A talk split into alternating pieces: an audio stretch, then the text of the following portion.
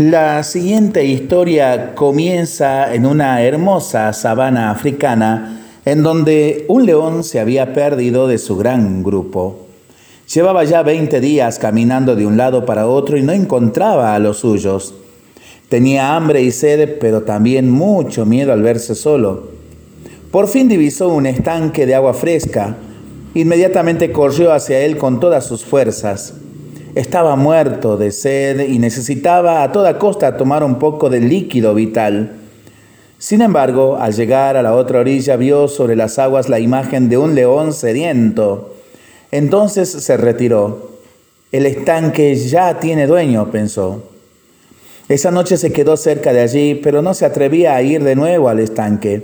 Si aparecía el león que era dueño del lugar, seguramente lo atraparía por meterse en con su propiedad y él no estaba en condiciones de enfrentarse a nadie. Pasó un día y el sol quemaba. Ya era tanta la sed que león decidió arriesgarse.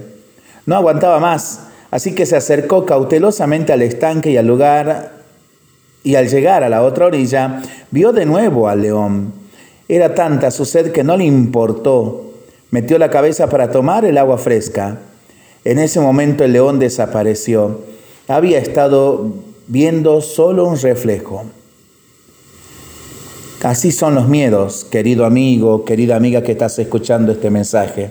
Desaparecen cuando los enfrentamos. Que con la ayuda de Dios podamos enfrentar todos nuestros miedos. Nada podrá destruirnos. Para pensarlo y para rezarlo en familia y entre amigos, ¿no?